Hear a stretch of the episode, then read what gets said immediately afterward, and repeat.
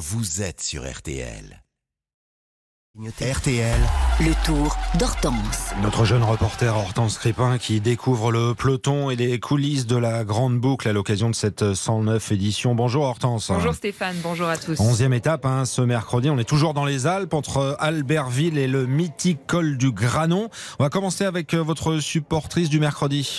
Oui, une consoeur slovène et je vais la laisser se présenter. Ja sam Petra Mušić delam za Slovenija. Petra donc travaille pour euh, la télévision publique slovène et en disant elle a vu euh, le cyclisme devenir un, un sport de plus en plus populaire grâce aux deux héros nationaux, Primoz Roglic et euh, le maillot jaune Tadej Pogacar. The- something that says that we are C'est vrai que nous sommes de plus en plus connus d'année en année avec beaucoup de touristes qui viennent en Slovénie.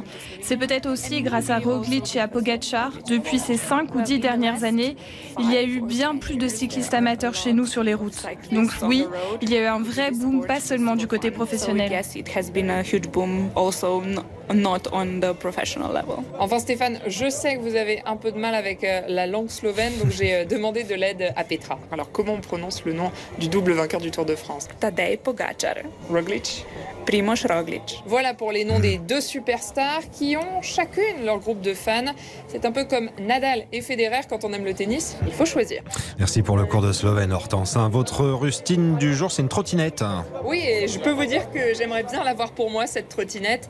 Pour vous expliquer un peu euh, comment ça se passe à l'arrivée d'une étape, les journalistes peuvent interroger euh, les coureurs juste après la ligne d'arrivée ou le plus souvent devant le bus des équipes. Il faut donc euh, parfois naviguer d'un endroit à l'autre et marcher, ou plutôt courir, croyez-moi, plusieurs centaines de mètres. Alors certaines équipes de coureurs, elles, ont trouvé la solution pour leur propre staff, la trottinette électrique. On en voit passer quelques-unes entre les vélos à l'arrivée. Et je me suis dit que des rollers, ça pouvait être bien aussi pour nous sur le terrain. Je vous tiens au courant. Votre chiffre du jour, Hortense Crépin, c'est du côté de l'infirmerie là. 10, c'est euh, le nombre d'ambulances présentes sur toute la course pendant le passage de la caravane, puis celui des coureurs.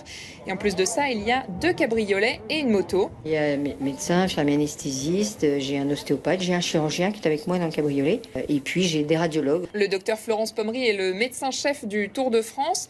Et je l'ai rencontré dans un camion un peu particulier. On appelle le, le centre médical mobile, donc c'est un camion euh, qui comporte une radio et une échographie. On a créé ce camion parce que c'est très difficile pour les coureurs lorsqu'ils voulaient lever un doute ou euh, pour, sur une fracture ou sur autre chose d'aller aux urgences. Du coup, ils viennent plus facilement qu'ils n'auraient été aux urgences. Vous avez Euh, tout le, tout le matériel On a tout euh, ce qu'il faut pour pouvoir travailler, euh, pour faire les plâtres, etc. Donc, Ça doit être un endroit où parfois se, se décident des choses, où on, on donne des nouvelles qui sont pas forcément bonnes pour les coureurs. C'est effectivement un petit tournoi euh, un peu, un peu, ouais, parfois c'est difficile. ouais. Quand euh, ils voient le résultat de l'échographie, de la radio, ils sont avec leur médecin d'équipe très souvent. Et, et puis il y a des vraies décisions, on sait que c'est fini. Donc de temps en temps, il y a quelques petits pleurs, mais c'est, c'est- parfois c'est difficile. Et l'an prochain, le camion sera d'ailleurs plus grand avec l'arrivée d'un scanner. Merci. Le tour d'Hortense, Hortense Crépin. On vous retrouve demain matin, bien sûr. 11e étape à vivre sur RTL. Aujourd'hui, toutes les demi-heures, c'est du luxe, c'est en altitude. Et puis 18h30, le rendez-vous à ne pas manquer. Le club Jalabert. Vous avez encore 5 minutes pour participer au grand jeu RTL de l'été à gagner.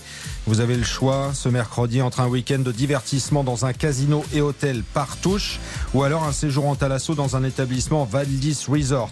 Il faut s'inscrire dès maintenant au 3210 3210 50 centimes d'euros la minute ou alors vous envoyez RTL par SMS au 74 900 75 centimes d'euros par SMS. Vous avez 5 minutes encore avant le verdict.